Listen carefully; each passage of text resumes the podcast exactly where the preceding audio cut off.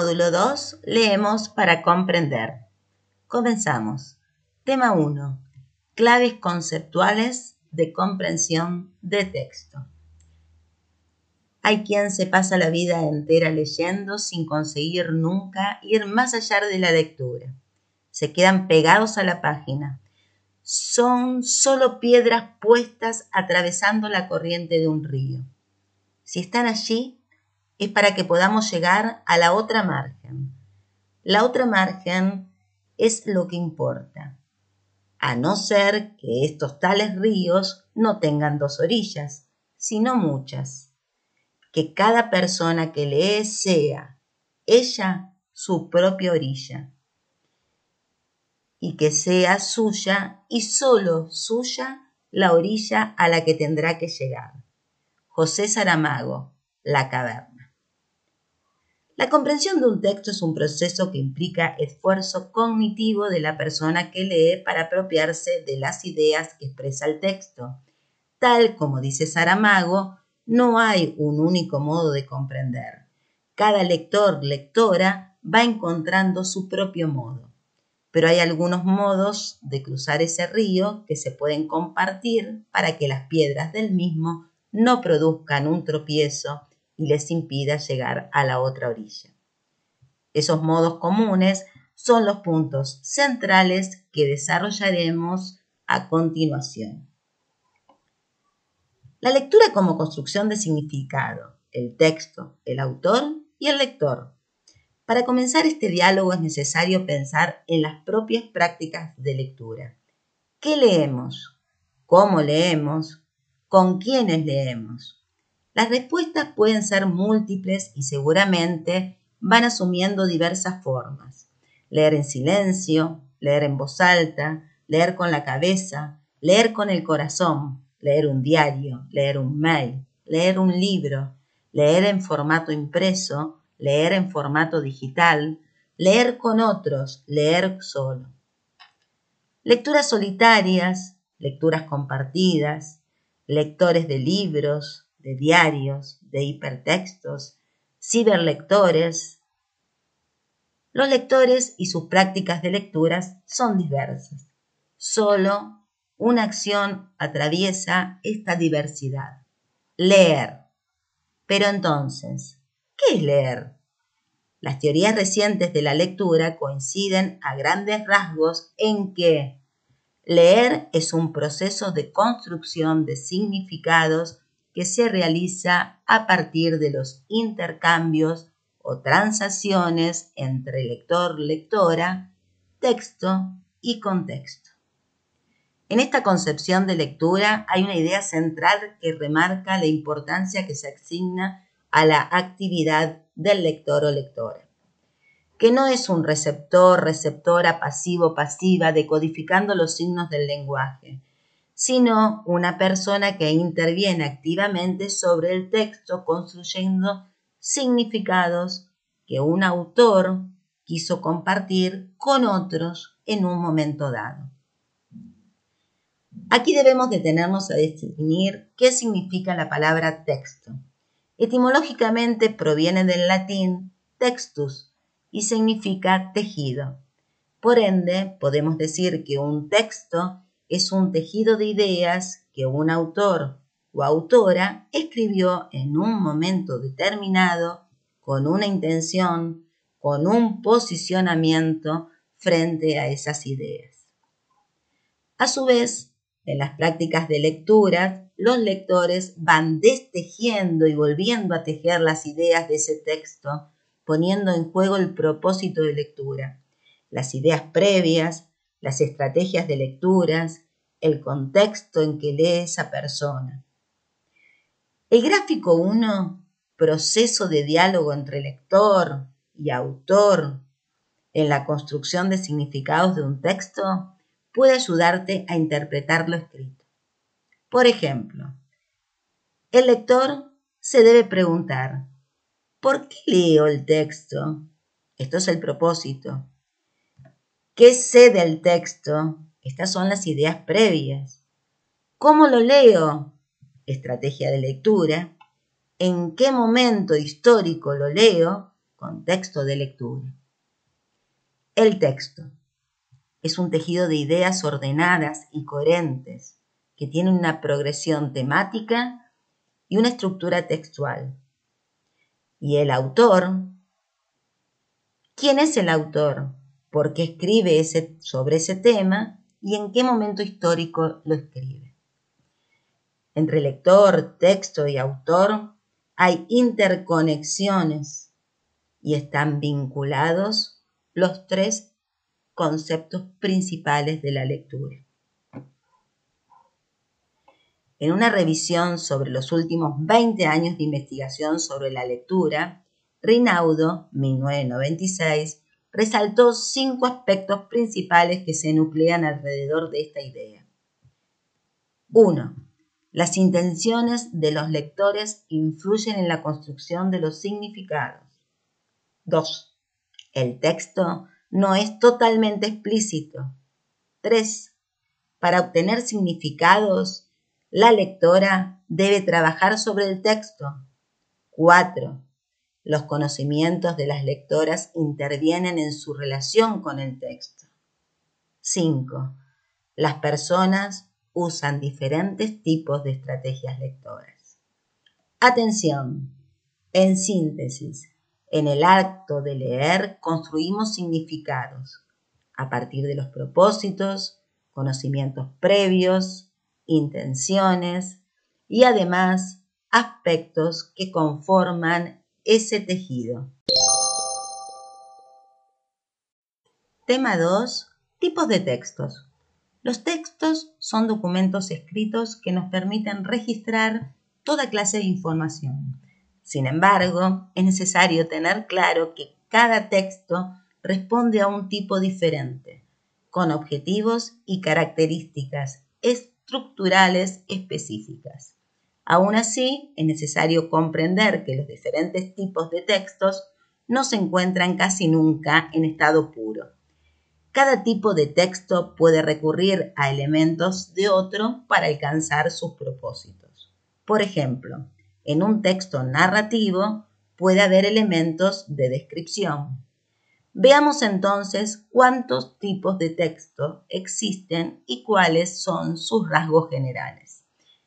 Entre los diferentes criterios para diferenciar textos encontramos el literario y no literario.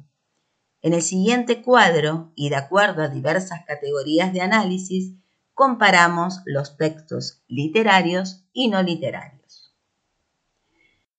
Categorías de análisis. Texto literario. Definición. Es una obra artística y original que posee una función poética o estética con carácter polisémico y que carece de finalidad práctica. Su función del lenguaje es una función poética o estética. Características. Subjetivo y connotativo lo escrito tiene significado particular para cada persona. Ambiguo y polisémico, posee más de un significado. No se dirige a una audiencia específica, es original y ficticio, aun cuando está basado en hechos reales. Es autorreferencial, presenta mundos completos en sí mismo. Utiliza recursos retóricos para expresar y provocar emotividad. No existe una audiencia definida o particular. Llega a ser longevo y puede ser accedido en diferentes contextos. Ejemplos. Odas, cuentas, villancicos, obras de teatro, novelas, canciones, fábulas, entre otros. El texto no literario. Definición. Es un texto que tiene una función referencial y hace uso de un lenguaje denotativo con el fin de informar sobre un asunto, de persuadir o dirigir la conducta de una audiencia específica. Función del lenguaje referencial. Características. Objetivo y denotativo. Lo escrito se refiere a la realidad y no es de libre interpretación. Posee una finalidad práctica. Su público está definido. Es posible que no sea una obra original. Es referencial y su mensaje es más importante que cualquier sentido poético. Su contenido se basa en la realidad. Su objetivo es informar, instruir o dirigir la conducta de las personas, válido dentro de un contexto específico. Ejemplos, conferencias, notas periodísticas, manuales e instructivos, documentos legales, disertaciones, artículos académicos, textos filosóficos, artículos de opinión y mensajes publicitarios, entre otros. El texto literario. Según las características establecidas en el cuadro anterior, los textos literarios se pueden clasificar en narrativos, son aquellos textos en que el autor cuenta una historia, por ejemplo, cuento, novela, epopeya, fábula y otros. Líricos. La autora generalmente muestra la subjetividad expresando un alto grado de emotividad. Por ejemplo, poesía, oda, epístola, villancico, canción y otros. Dramático. Los personajes de la obra son los que hablan y realizan las acciones de la historia. Por ejemplo, tragedia, comedia, tragicomedia, melodrama y otros. El texto no literario. El texto no literario se dirige a un público específico, tiene una función referencial o informativa, una finalidad específica posee un carácter objetivo y hace uso de un lenguaje denotativo. Características del texto no literario. Tiene una función referencial o informativa. Su contenido no es ficcional, depende de un contexto. Son escritos buscando la objetividad. Tienen una audiencia específica, tienen una finalidad particular el mensaje tiene prioridad sobre cualquier sentido poético. El lenguaje utilizado es denotativo, lo que los hace poco ambiguos. Función del texto no literario. Es referencial. El mensaje se refiere a algo externo. El emisor intenta cumplir un fin con su producción, mientras que la receptora o receptor desea obtener información o conocimiento sobre algo específico. Lo que comunica puede ser un hecho, un proceso, normas, descripción de un objeto o persona, etc. Por ejemplo, un manual para reparar determinado artículo. Debe ser objetivo, no es ambiguo, es decir, es un texto denotativo. Lo escrito se refiere a la realidad, lo que está escrito no deja espacio a la libre interpretación. Relación entre el emisor y el receptor en el texto no literario. En textos académicos o científicos, quien produce el texto es una persona con algún nivel de especialización en un área de conocimiento. La audiencia de este tipo de texto debe comprender los tecnicismos del mismo con el fin de reducir cualquier ambigüedad. Finalidad del texto no literario. El fin puede variar según la información a la que se refieran y la naturaleza del texto. Puede tratarse de textos que tienen como fin transmitir conocimiento sobre un tema científico, educar, comunicar normas y reglas, entre otros. Tipos de textos no literarios. Los textos no literarios pueden clasificarse según su finalidad. Estos pueden tener como objetivo divulgar información, explicar un asunto, comunicar resultados de una investigación o dar a conocer la forma de actuar de una persona. En el siguiente cuadro se comparan cuatro tipos de textos no literarios.